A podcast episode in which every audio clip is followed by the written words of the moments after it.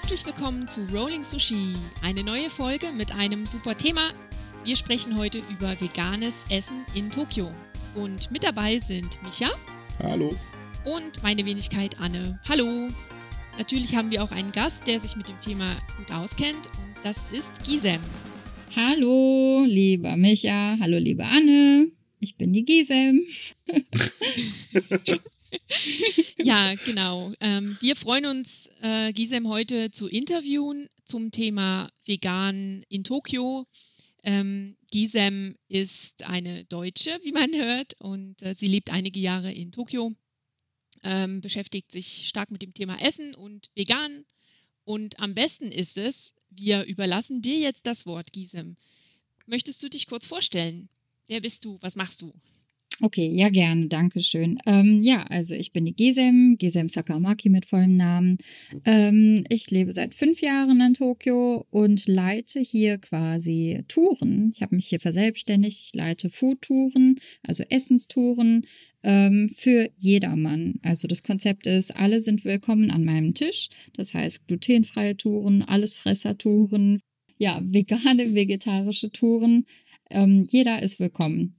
Das ist so das, was ich mache. Wie bist du denn überhaupt nach Japan gekommen? Ähm, wie bin ich nach Japan gekommen? Also ich habe zuallererst Japanisch an der Uni studiert, war aber leider nicht besonders gut da drin ähm, und habe mich dann quasi trotzigerweise entschieden, ein Work-and-Travel-Jahr in Japan zu machen. Das war Ende 2012. Und ähm, ich war dann ein Jahr in Japan, habe hier äh, gearbeitet und auch wirklich die Sprache in der Zeit gelernt und ähm, bin dann aber nochmal zurück nach Deutschland, um meine Bachelorarbeit zu schreiben. Danach äh, haben sich Sachen ja mit meinem Freund quasi ein bisschen ähm, ja ernster begeben und dann habe ich mich entschlossen, doch in Japan zu leben, mal für eine Weile. Und äh, fünf Jahre später bin ich immer noch hier. Sehr gut, sehr gut. Und äh, wie hast du ähm, ja dein heutiges Business gefunden? Wie bist du darauf gekommen? Wie war das alles so?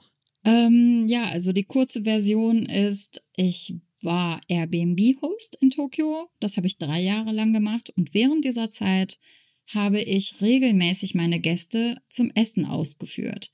Das heißt, ähm, oftmals, wenn ich mit meinen Gästen gesprochen habe, also ich bin regelmäßig ins Haus und habe mich mit denen unterhalten, was sie denn gemacht haben, was sie denn für Pläne haben, habe ihnen dann quasi Tokio-Tipps vor Ort gegeben, äh, was ich denn empfehlen würde, wo sie denn essen gehen sollen, habe auch eine Google Map für meine Gäste zusammengestellt.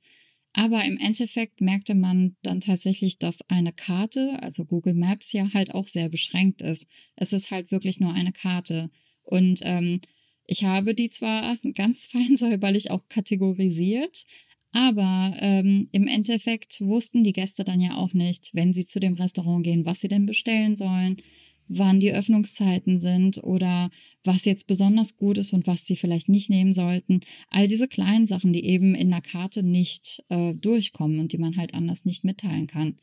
Und dann hat sich halt eines an einem Abend, wo ich mit zwei deutschen Mädels äh, Okonomiyaki essen war, die bei uns zu Hause geblieben sind, ähm, dass die Mädels gesagt haben, hey, warum machst du das nicht? Und äh, ja, mit das meinten sie halt Tourguiding. Und ähm, ja, das habe ich mir dann überlegt und äh, habe dann mal so Stück für Stück angefangen in meinem Umfeld zu sagen, äh, ja, ich könnte auch eure Gäste und Verwandte und Familie, wenn sie denn mögen, einfach mal durch die Stadt mitnehmen.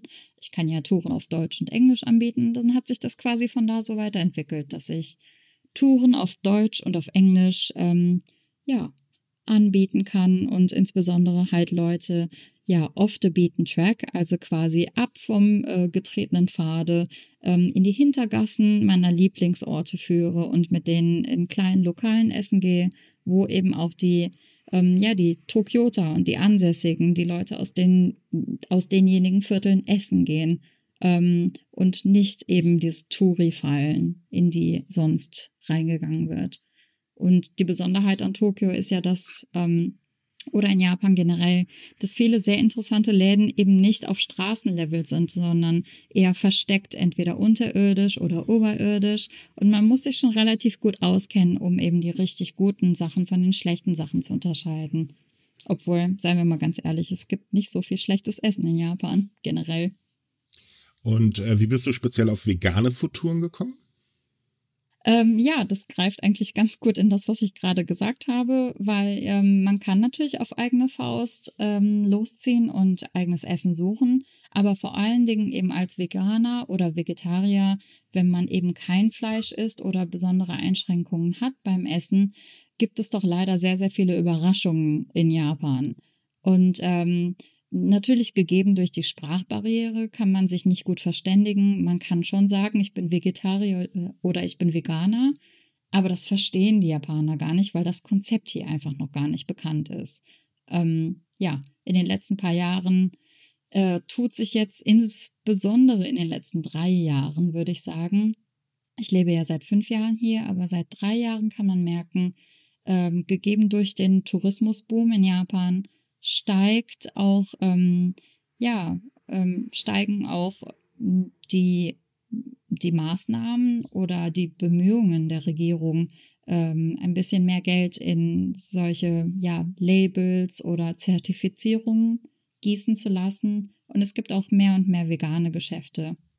Merkst du denn, dass das Interesse der Touristen an dem veganen Essen größer wird oder ist das eher so, es kommt halt langsam mehr? Okay, also insbesondere ja, vegane und vega vegetarische Touristen bringen eben diese Anforderungen nach Japan, dass hier eine Not vorhanden ist für vegetarisches und veganes Essen und dadurch gegeben, ähm, ja, passen sich auch die hiesigen Geschäfte mehr und mehr an. Aber äh, wenn ich von Anpassen rede, ist das noch ganz, ganz, ähm, ja, es ist noch absolute Zukunftsmusik. Es gibt sehr wenige Geschäfte nur, sehr wenige Restaurants, die eben eine vegane Essensweise unterstützen können. Und das ist halt auch meistens nur in den Großstädten, also Tokio, Kyoto und Osaka und Fukuoka, Nagoya haben ausgewählte vegane Geschäfte. Aber alles andere, man kann halt nicht einfach in irgendein Restaurant reinspazieren und sagen, ich hätte gern das vegetarische Menü oder ich hätte gern irgendwas ohne Fleisch. Ähm, ja, damit kommt man leider überhaupt nicht weit in Japan. könnte zu bösen Blicken und äh, viel Erklärungsnot führen. ähm, ja. Du sagtest ja, dass die Regierung Initiativen gestartet hat äh, und halt auch bereit ist, mehr Geld ähm, reinzupumpen. Wir hatten letztes Jahr darüber berichtet, äh, dass gerade zu den jetzt verschobenen Olympischen Spielen ähm, die Regierung erwartet, dass halt immer mehr Menschen nach Japan kommen, die halt äh, vegetarisch oder vegan leben. Ähm, was, was für eine Initiativen plant die Regierung denn, um das äh, auszubauen? Ähm, ich bin ganz ehrlich, die Initiativen sind immer noch sehr rar gesät. Allerdings ähm, eins der kleinen Projekte, die wirklich sehr, sehr nötig sind und ähm, ja, wirklich schon lange gebraucht wurden, ist äh, ein, ja, ein Labeling-Projekt, äh, was es jetzt gibt. Ähm, und zwar gibt es in Japan noch absolut kein Label für, ähm, ja, für vegane Produkte zum Beispiel oder vegetarische Produkte oder für, ja, ähm, Halal-Produkte gibt es jetzt relativ neu Labels, aber die sind meistens eben aus dem Ausland schon aufgedruckt. Das heißt, ähm, zum allerersten Mal wird jetzt gerade ein offizielles, na, ähm, ja, nationales ähm, La Labelprodukt entwickelt, sodass man eben vegane Produkte auch offiziell auf ersten Blick direkt erkennen kann. Und kannst du einschätzen, ob das bei den Herstellern äh, auch angenommen wird oder ist das eher so, ja, kann, kann man machen, muss man aber nicht? Ähm, ich ich persönlich denke, dass die meisten Hersteller sich eher dagegen wehren, weil äh, ein Wechsel in Japan oder Veränderungen in Japan immer sehr viel Zeit benötigt. Und ähm, ja, viele japanische Firmen sind leider in ihren alten Wegen eingesessen. Aber äh, vor allen Dingen eben Firmen, die da ein großes Businesspotenzial gerochen haben, sind sehr gerne bereit, dieses vegane Labeling-Projekt auch mit voranzuführen. Okay, ähm, kommen wir doch nochmal ganz kurz bitte zurück auf Restaurants. Merkst du denn in deinen Foodtouren, wenn du sie vorbereitest, dass das Angebot von Restaurants, ähm, also im veganen und vegetarischen Bereich größer wird? Oder ist das halt auch so, ja, es, es gibt halt vereinzelt, aber das war's dann?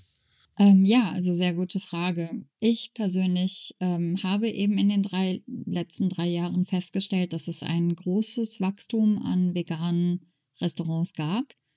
Ähm, diese Restaurants sind dann aber auch meistens, also ich würde fast sagen zu 90 Prozent, ausschließlich vegane Restaurants.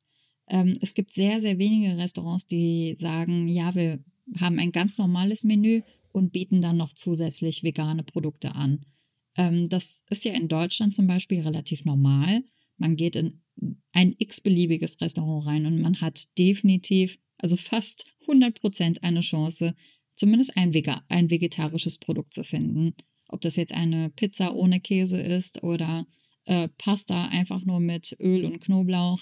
Ähm, solcherlei Dinge sind in Japan halt, ähm, das scheitert so ein bisschen an dem Bewusstsein oder an dem Verständnis, was denn vegan oder vegetarisch ist. Und in dem Fall haben wir in Japan einen sehr großen, unsichtbaren Feind. Ähm, nein, das ist jetzt nicht Corona. ähm, das ist äh, Dashi. Und zwar äh, befindet sich, also es gibt Dashi ist ja quasi, ähm, ja, das ist Brühe. Und zwar wird die traditionell eben aus Katsuo her hergestellt, also Katsuo Dashi. Katsuo ist ähm, ein Verwandter des Thunfisches und wird eben getrocknet in ja, Flocken zum Beispiel auf Okonomiyaki oder Takoyaki oben drauf gestreut. Daher kennen das die meisten. Und das wird halt eben in Japan in fast allem als die Basis ähm, ja, von Suppen, von Soßen, Verfeinerung jeglicher Art verwendet. Das heißt, wenn man Veganer ist, ist das quasi, quasi der unsichtbare Feind, den man fast nicht also, verwandeln kann. Verstehe ich das richtig, dass der Kombu-Dashi äh, gar nicht so weit verbreitet ist in Japan? Äh, ja, Kombu-Dashi ist tatsächlich ein, wen ein bisschen weniger verbreitet, weil eben äh, Katsuo-Dashi doch ähm, ja sehr einfach zu haben ist und auch sehr äh, weit verbreitet in der Produktion zum Beispiel, sehr günstig zu produzieren ist und eben doch ein sehr viel stärkeres Aroma hat, was die Japaner dann ja zum Beispiel in der Miso-Suppe ähm, doch gerne haben oder eben ja in Hotpots jeglicher Art hat das eben einen sehr schönen vollen Geschmack, ist natürlich für die Veganer weniger schön. Ähm, weil du sagtest, es ist so der unsichtbare Feind, das heißt, wir die Japaner benutzen es, wie du ja gerade sagtest. Ähm, wie ist denn allgemein eigentlich ähm, die Verbreitung von Vegetarismus oder Veganismus in Japan? Ist es denn in der Gesellschaft mittlerweile auch angekommen, so wie jetzt halt in Deutschland wird das ja immer mehr? Oder ähm, ist es da eigentlich weitgehend, ja, ich sag mal, unbekannt?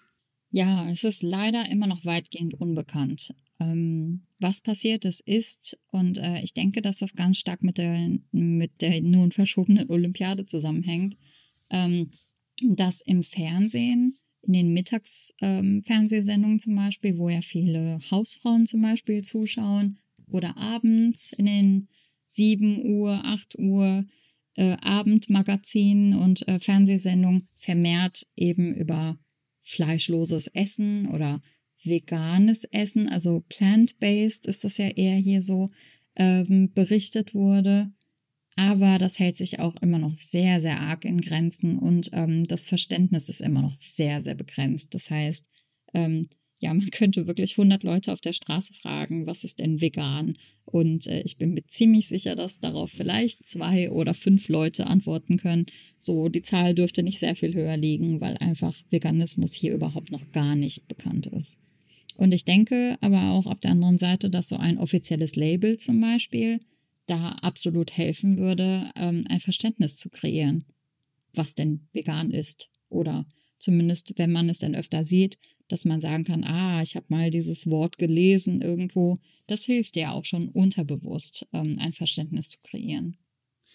Ähm, dann können wir auch gleich noch mit einem Vorurteil äh, aufräumen, was ich sehr, sehr häufig höre, wenn ich mich mit äh, Menschen über äh, vegan oder vegetarisch in Japan unterhalte. Da äh, sind sehr viele der Meinung, ja, aber der äh, Buddhismus, der sehr weit verbreitet ist, also speziell der Zen-Buddhismus, der schreibt ja vegetarisch vor und ähm, von daher dürfte es ja eigentlich gar nicht so unbekannt sein. Ähm, äh, also ich weiß, dass es ein Vorurteil ist, aber äh, wie, wie sieht das denn wirklich aus? Weil ähm, Japan-Fans oder viele Japan-Fans gehen ja davon aus, so, hm, Japaner, die sind ja alle irgendwo im Buddhismus mit drin.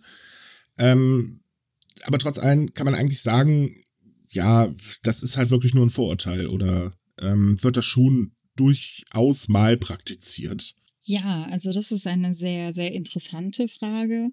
Ähm, das ist auch eine Sache, über die ich relativ oft rede ähm, auf meinen Touren. Also vor allen Dingen eben auch mit deutschen Gästen, weil die eben oft diese, diese Perspektive haben, dass in Japan ja der Buddhismus sehr stark ist und dadurch gegeben eben fleischloses Essen ja wahrscheinlich die Regel ist.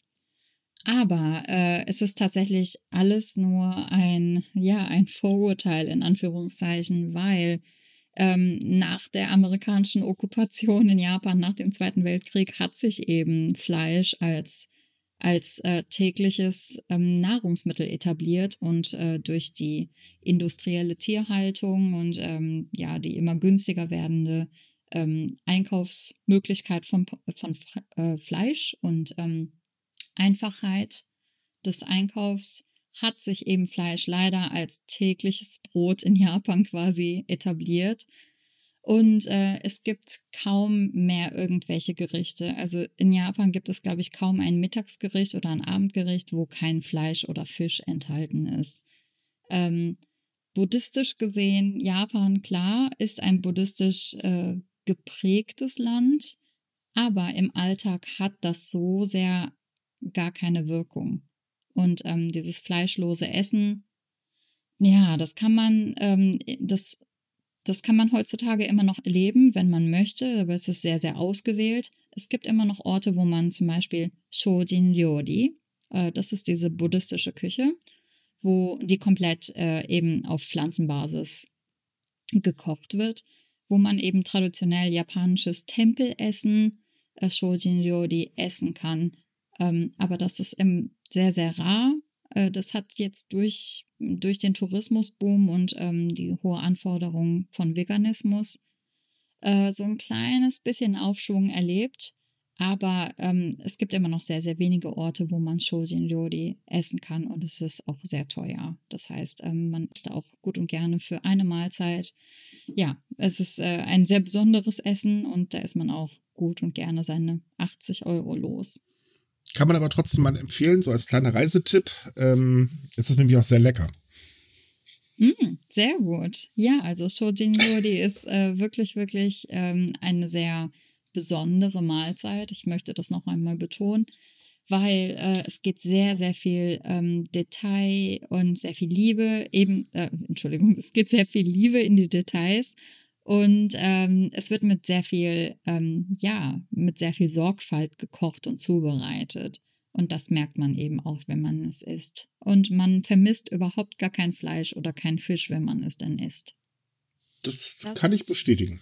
Das wäre auf jeden Fall auch äh, ein, ein Argument für, für viele Fleischesser. Und ich glaube, das ist auch wichtig für alle veganen Küchen, dass sie so gut ist, dass man nichts vermisst, auch wenn man eigentlich lieber einen Burger hätte jetzt. Und ähm, ich denke, es, es ist ganz schön schwierig für dich, ähm, ja, Restaurants oder Speisen zu finden, die du dann in deine Touren integrieren kannst oder die du anderen empfehlen kannst. Wie gehst du denn auf die Suche, wenn du, wenn du etwas Neues suchst oder etwas äh, Veganes suchst für dein Portfolio?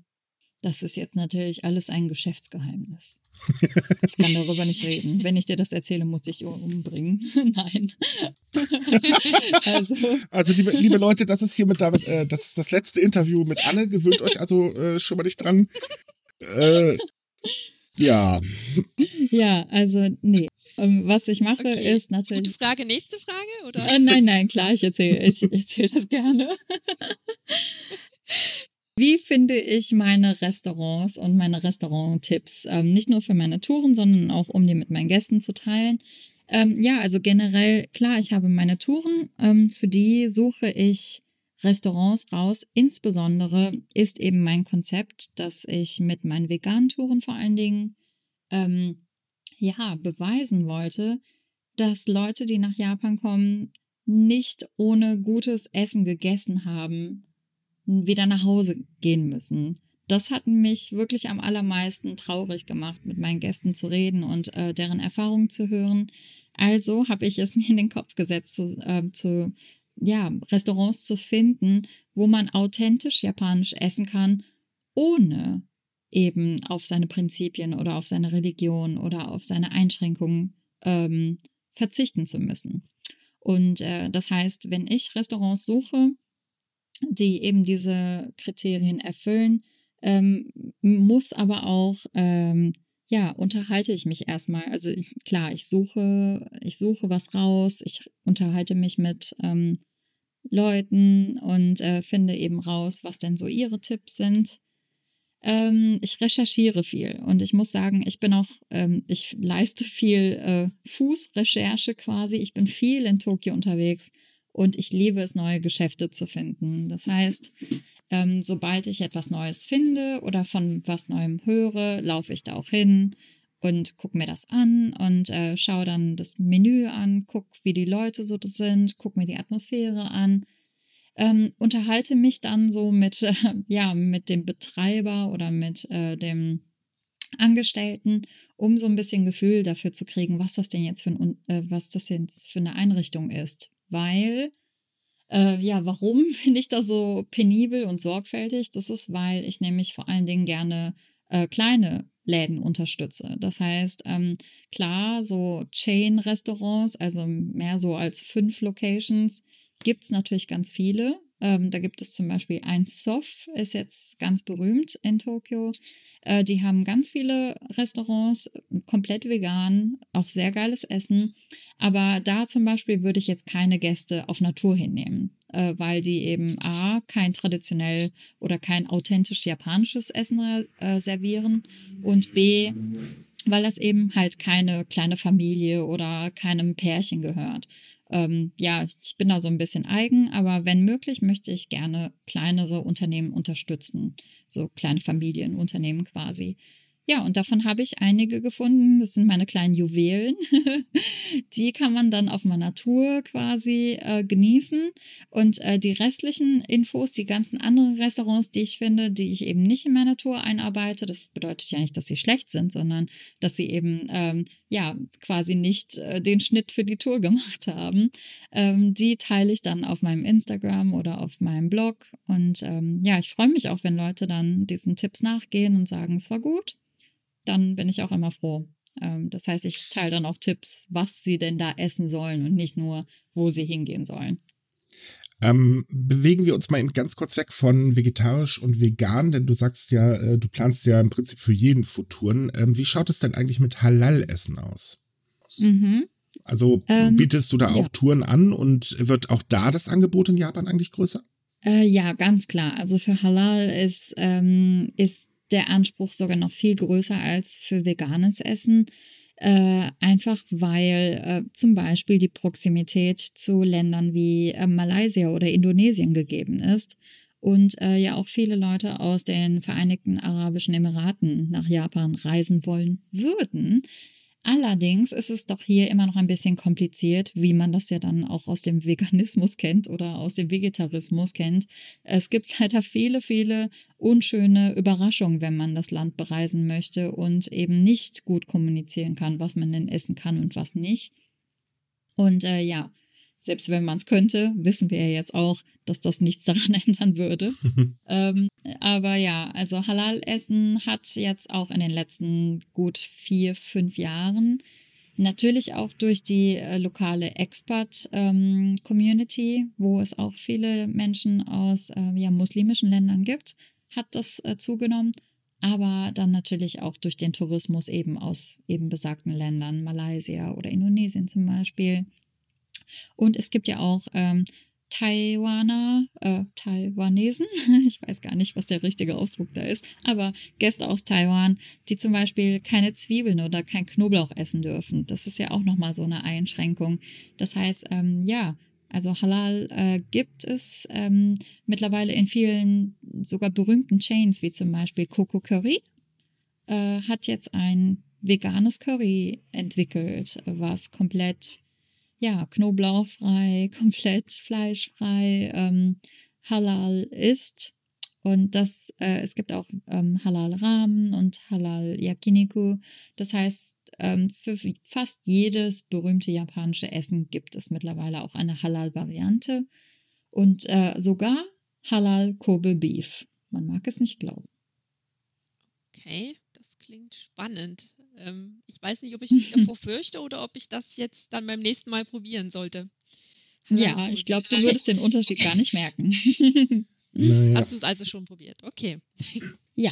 ähm, all, allgemein mal äh, zu den Foodtouren. Also wenn ich jetzt als Tourist, ähm, der jetzt vegan oder veganisch äh, ist, äh, nach Japan komme, meinst du, es ist für ihn einfacher, doch lieber eher eine Foodtour mitzumachen oder kann man sich auch mittlerweile selbst ein bisschen zurechtfinden und äh, stößt dann schon vermehrt auf ähm, oder hat die Möglichkeit vermehrt äh, vegetarisch und halal oder vegan äh, zu essen? Mhm. Ähm, also beides ist natürlich möglich. Ähm, ich denke, dass ähm, natürlich durch das Internet viele Quellen und viel Information ja schon sehr, sehr, ähm, sehr einfach zu finden ist. Äh, dementsprechend muss man sich aber auch leider gut vorbereiten. Man muss sich richtig viel einlesen. Und äh, am allerbesten natürlich auch Tagespläne machen. Also das wäre so meine Empfehlung für jemanden, der sagt, ähm, tut mir leid, das ist mir ein bisschen zu teuer, eine Foodtour kann ich mir jetzt gerade nicht leisten. Also in dem Fall würde ich dann sagen, also meine Empfehlung ist, ähm, bereit, am besten bereitet man sich dann so einen Monat mindestens vorher vor, und geht dann vielleicht mal durch Instagram und durch, ähm, ja, natürlich auch Onkel Google und äh, schreibt dann einfach mal, ja, veganes Tokio und ähm, kann sich dann quasi so einen Tagesplan zusammenstellen, je nachdem, was man denn an, an dem Tag sehen möchte, in welcher Region man ist, äh, stellt man sich am besten sein Essen oder ein, zwei Restaurant-Alternativen da zusammen. Ähm, das ein bisschen schwierig wird's, weil manche Restaurants eben mittags zu haben. Das heißt, solche Dinge, die man in Deutschland zum Beispiel nicht gewöhnt ist, äh, muss man hier auch noch mit einberechnen. Deswegen sage ich, man muss sich ordentlich vorbereiten. Wenn man das tut, kann man hier eigentlich ähm, ja auch als Veganer oder Vegetarier, Halal, Gluten-Free, egal was, auch gut reisen.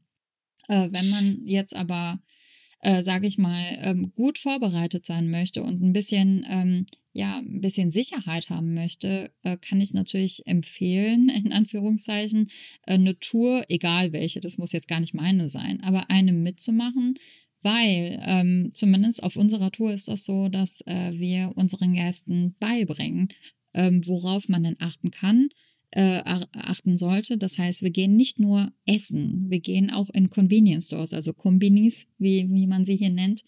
Und äh, wir zeigen unseren Gästen zum Beispiel, was man denn im Notfall im Kombini essen kann oder so als Abendsnack äh, kaufen kann oder wenn man wandern ist, was man da so als Snacks im Kombini kaufen kann, was denn safe ist zu essen. Und ähm, ja, und wir geben unseren Gästen dann auch so ein kleines ähm, ja, Zettelchen, Kärtchen mit, wo eben drauf steht, ich bin Veganer, ich kann dies und das und jenes nicht essen. Ähm, aber dann halt auch so ein paar kleine, kleine Basics, um sich eben besser zurechtzufinden. Und jeder Gast kriegt von uns eine Karte mit unseren empfohlenen Restaurants noch dazu. Das heißt also so im Großen und Ganzen, man kann schon Japan gut alleine bereisen, aber man muss definitiv ähm, ein bisschen locker drauf sein, weil die Wahrscheinlichkeit, dass man ein unangenehmes äh, ja, Stück Überraschung in seinem Essen findet, nicht so unwahrscheinlich ist. Ja, das kenne ich leider auch irgendwo her. Ja. Da bestellt man eine leckere Suppe und was schwimmt drin? Dann doch noch der Fisch. Juhu. Hey. Äh, ja, es ist. Ja, nicht ähm, so cool. War interessant. ja, tut ähm, mir echt leid. Ähm, du hattest jetzt schon ein paar Sachen äh, gesagt, die mich auch ja, interessiert haben. Ähm, man ist ja als mhm. Tourist nicht unbedingt so super vorbereitet, gerade was die Menüplanung für Frühstück, Mittag und Abendessen angeht, für zwei, drei Wochen oder so. Das heißt, ja. öfter ähm, kommt man halt auch einfach mal spontan irgendwo vorbei und man ist dann irgendwie müde vom Laufen und will dann jetzt was essen. Ähm, mm. Und du mhm. sagtest schon, im Konbini gibt es also Dinge. Was sind denn so äh, Gerichte, die man sorglos essen kann, wenn man auf jeden Fall kein Fleisch oder äh, Tierprodukte drin haben möchte? Ha, das ist jetzt die 1000-Dollar-Frage, weil das wirklich, wirklich schwierig ist. Ähm, man muss die Produkte sehen, um das zu wissen, weil das eben doch tatsächlich so tricky ist. Das heißt, äh, ich könnte dir jetzt nicht sagen, zum Beispiel, Onigiris sind immer safe. weil einfach äh, manche Onigiris ja mit Thunfisch oder mit anderem Zeug gefüllt sind und selbst die, die vegetarisch aussehen oder vegan aussehen, äh, manchmal eben doch noch Tierprodukte beinhalten. Und da kommt eben dieser unsichtbare Feind Dashi zum Beispiel ins Spiel. Ähm, wenn man sagt, ich bin da nicht so pingelig, dann ist das natürlich sehr viel einfacher. Aber wenn man sagt, ich bin Veganer und ich möchte absolut keine Tierprodukte einnehmen, dann ähm, muss man am besten wissen, was man denn davon essen kann und welches man nicht anfassen sollte. Das heißt, ähm, ja, wenn man in einen regulären Kombini geht, ähm, ist die ist die Ausbeute doch relativ äh, schmal. Äh, das heißt, ähm, es gibt einige Getränke natürlich, ähm, Getränke, die safe sind. Aber beim Essen muss man schon ganz genau hingucken. Das heißt, äh, deswegen geben wir unseren Gästen halt auch diesen Crashkurs, ähm, damit sie ganz genau wissen, worauf genau sie achten müssen. Ähm, ja, aber zum Beispiel, was immer safe ist, also es sei denn, es ändert sich jetzt irgendwas an den Ingredienzen, was auch schon mal vorkommt.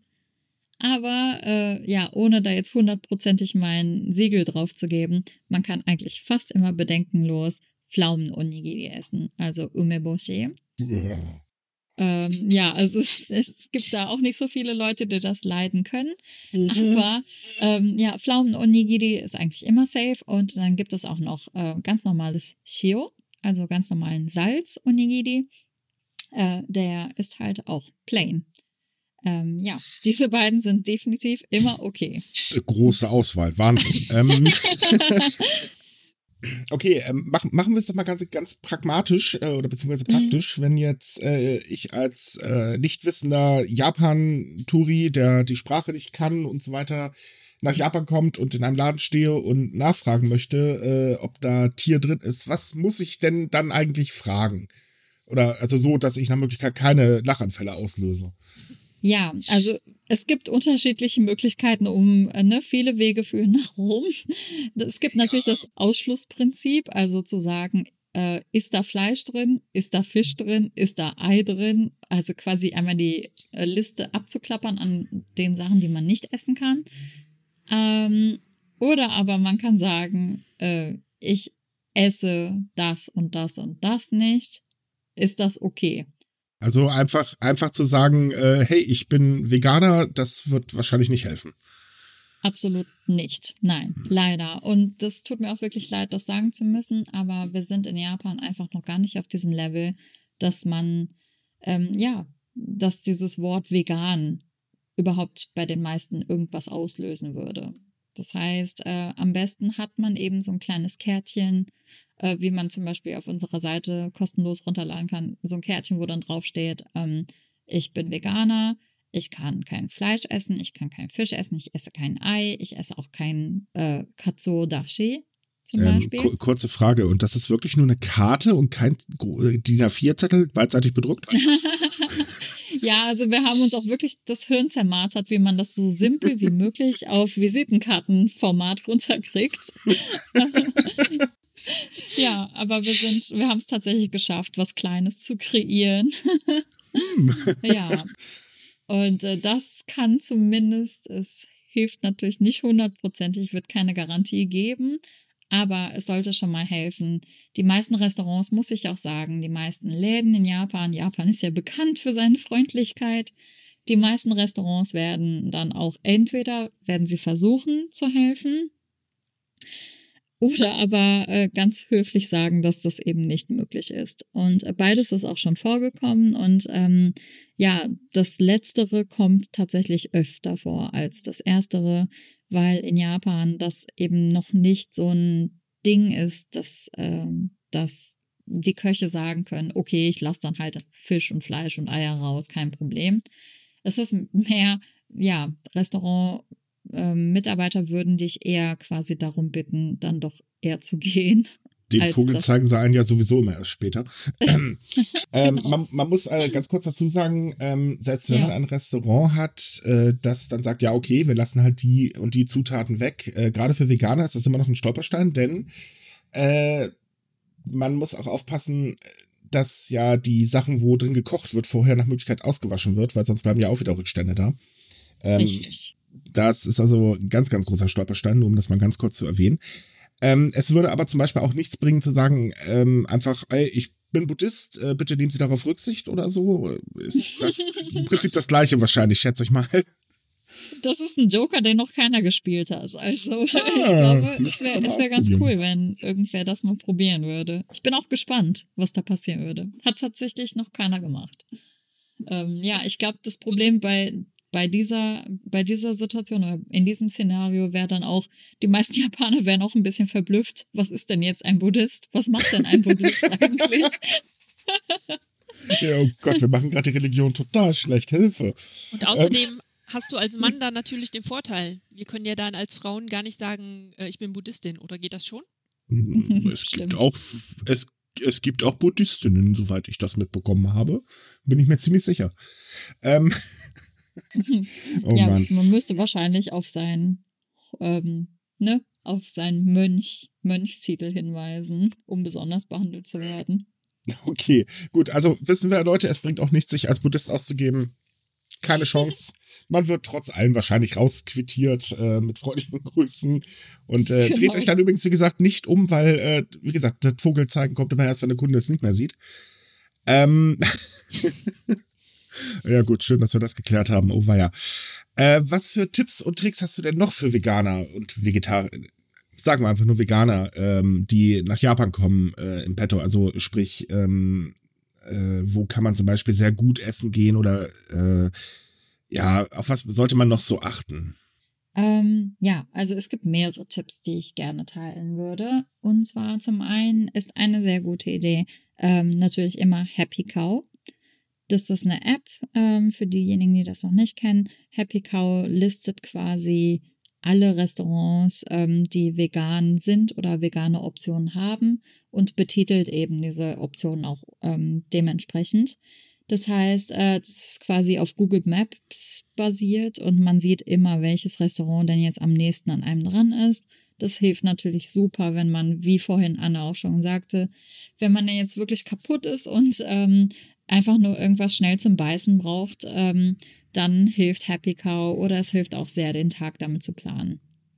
Ähm, ich kann jetzt natürlich insbesondere für Tokio sprechen auch. Äh, Tipp Nummer zwei wäre, ähm, so Hochburgen des Veganismus in Anführungszeichen zu besuchen, wie zum Beispiel Shimokitazawa oder Omotesando. Diese zwei Regionen haben eine hohe Dichte an veganen Restaurants ähm, ja, wenn man quasi irgendwie durch seinen Tag durch, ähm, ja, zum Beispiel eine Woche in Tokio verbringt, es lohnt sich auf jeden Fall immer mal wieder irgendwelche Restaurants in den Gegenden abzuklappern. Nicht nur, weil, ähm, ja, nicht nur, weil die Restaurants, ähm, ja, schön und äh, viele vorhanden sind, sondern auch, äh, weil es wirklich sehr, sehr schöne unterschiedliche ähm, ja, Speisen gibt, die man, durch die man sich durchprobieren kann ja, da hilft Happy Cow auf jeden Fall auch bei der Navigation.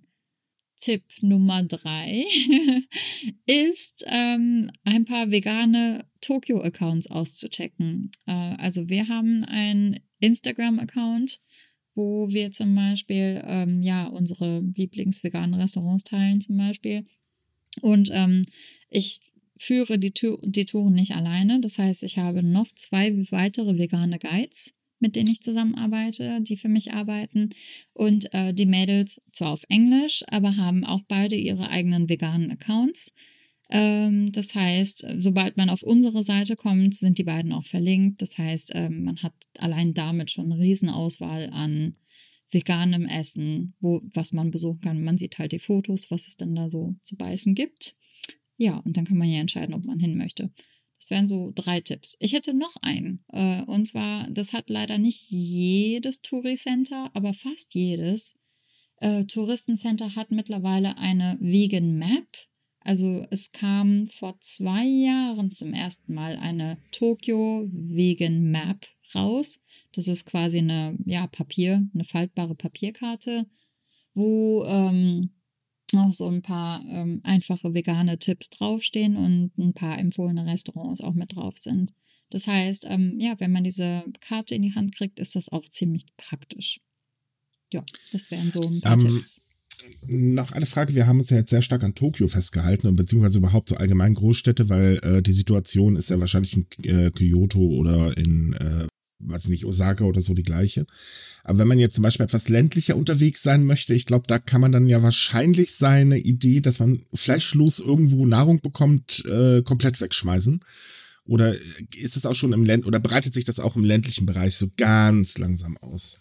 Ja, das, da sprichst du leider etwas an, was immer noch sehr, sehr hart zu knacken ist. Ähm, die ländliche Gegend ist äh, ja für den armen Veganer immer noch leider sehr, sehr schwer.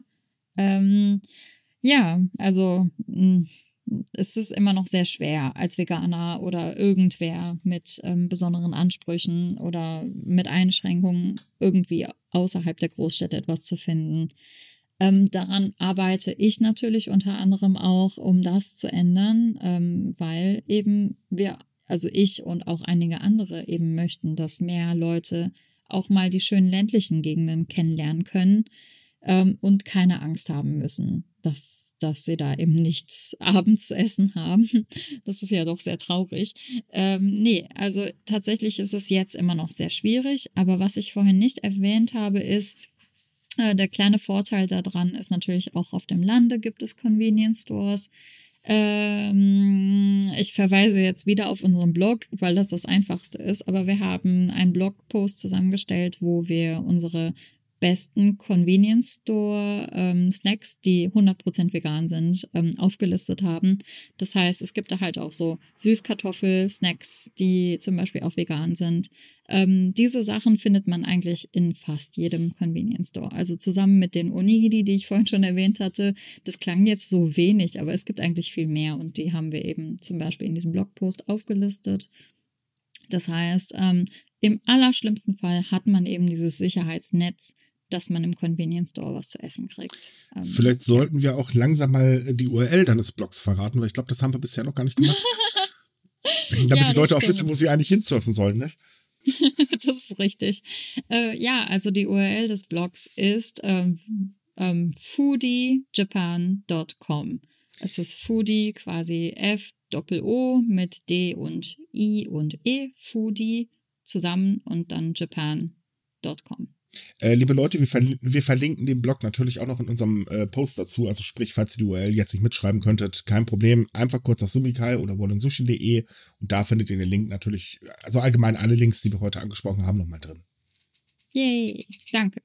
Ja, Service für unsere Leser, wenn sie uns, äh, Hörer, ähm, wenn sie uns schon zuhören müssen. ja. Das heißt, ähm, ich muss mich als Veganer oder als, als äh, Tourist mit speziellen Wünschen bei der Ernährung gar nicht fürchten vor Japan, sondern ein bisschen Recherche, ähm, mein kleines Notfallprogramm zusammenstellen, äh, vielleicht auch mit eurer Hilfe und dann ja, kann ich Japan auch genießen, so wie andere auch, ganz authentisch, oder? Ja, also das hast du, glaube ich, ziemlich gut zusammengefasst gerade. Ähm, Japan ist kein Land, vor dem man sich fürchten muss, äh, keineswegs. Es hat lauter cooles veganes Essen, wenn man es denn findet. Und ähm, deswegen, wie du gesagt hast, wenn man sich ähm, seine, also wenn man sich äh, gut seine Recherchezeit einbaut und gut vorbereitet, seine Tagesplanung auslegt und vielleicht eben noch eine Foodtour direkt am Anfang am besten bucht, ähm, ist man eigentlich schon eine ziemlich gute, ja, ist man eigentlich ziemlich gut vorbereitet für seinen Aufenthalt hier und ähm, kann Japan eben auch genießen, weil Japan ein extrem geiles Land ist zum Bereisen. Ähm, klären wir doch auch noch mal ganz kurz eine andere Frage, weil wir jetzt sehr, oder du sehr häufig natürlich deine Foodtouren auch angesprochen hast. Äh, was kostet eigentlich so eine Foodtour bei dir? Ähm, das hängt natürlich von der Tour ab, aber generell liegen wir bei etwa 100 Euro für eine Tour und da ist inbegriffen eben natürlich voller Service, äh, da ist Essen mit inbegriffen, da sind Snacks und Dessert mit inbegriffen und natürlich auch ähm, ja, der Seelenfrieden, dass man dann gut ausgebildet wird für den Rest seines Aufenthaltes in Japan. Liebe Leute, das ist doch ein Angebot. Man kriegt was zu essen äh, und man hat gleich noch den Seelenfrieden dabei. Ich meine, hey, da sind 100 Euro ein Schnäppchen. Äh, und wie lange, ja. dauert, wie lange dauert so eine Tour in der Regel? Ähm, also die Tour dauert drei Stunden und man sieht eben halt Tokio on and off the beaten path. Das ist ja unser Konzept, dass wir eben unseren Gästen, klar, wir werden Shibuya sehen, wir sehen Hachiko, wir sehen Shibuya Crossing, aber ähm, wir gehen auch in die Hinterstraßen und in die versteckten kleinen Ecken, die, so dass man eben nach drei Stunden, das fühlt sich teilweise sehr viel länger an, aber dass man nach drei Stunden wirklich äh, eine Handvoll Erlebnisse hat, die man mitnehmen kann. Also das sollte sich eigentlich Grund, lohnen. Also grundsätzlich halt ähm, eher fernab der typischen Touristengebiete. Äh, ja, also beides quasi, ähm, dass man das typisch touristische auch mitnehmen kann und dass man das eben nicht äh, ja sausen lassen muss, nur, nur um in den Hinterstraßen rumzuwuseln. Das wollen wir dann auch nicht. Also wir wollen gerne eine gute Kombination aus beiden haben. Ja. Und wo kann man die Tour buchen bei dir, wenn wir schon gerade über die Hard Facts sprechen? Ja. ja also ich will hier jetzt nicht meine eigene Tour zu sehr vordrücken, oh, äh, aber wenn denn irgendwer okay. Interesse haben sollte, gerne natürlich auch wieder auf äh, foodiejapan.com oder eben auf Instagram. Ähm, der Name ist Foodie Adventure Japan, weil Essen und Abenteuer und Japan, ich meine, wie geil ist das denn? ähm, ja, also Facebook und Instagram und äh, Webseite, alle drei haben denselben Namen, aber wenn man zu faul ist, das zu schreiben, kann man auch foodiejapan.com eingeben, da hat man alles. Sehr gut. Ja. Mm, Gisem, was wünschst du dir denn für die vegane Szene in Japan? Was fehlt dir? Ähm, vielleicht kommt dir spontan was in den Sinn. Wir hatten ja schon kurz ein bisschen über das Ländliche gesprochen, dass da noch äh, Aufholbedarf gibt, Labels und so. Aber ja, was, was wäre dir ein Anliegen für die vegane äh, Food-Szene in Japan?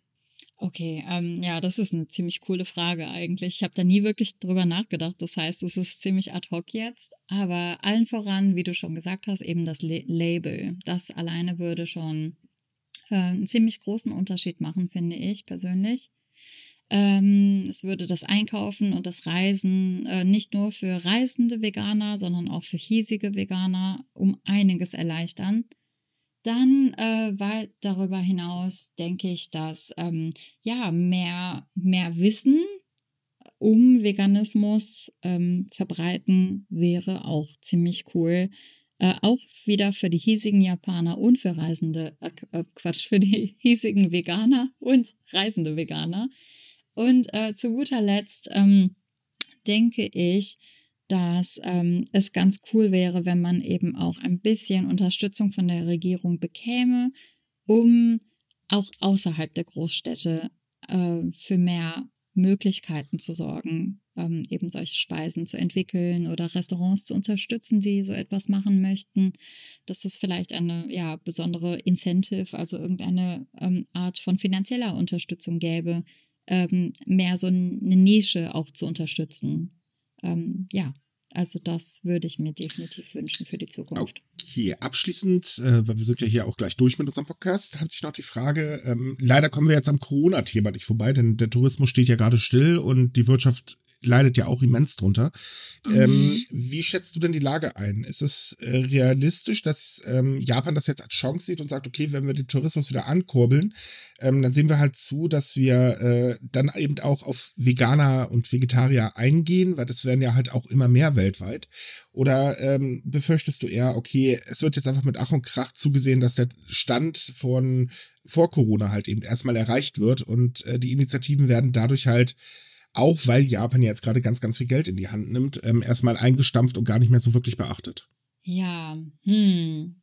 Das ist, ähm, ja, es gibt natürlich jetzt zwei Möglichkeiten zu antworten. Die eine wäre meine Wunschantwort und die andere ist die sehr wahrscheinlich realistische Antwort. Versuchen wir es mit der realistischen. Ich glaube, das ist wohl dann doch eher am zutreffendsten.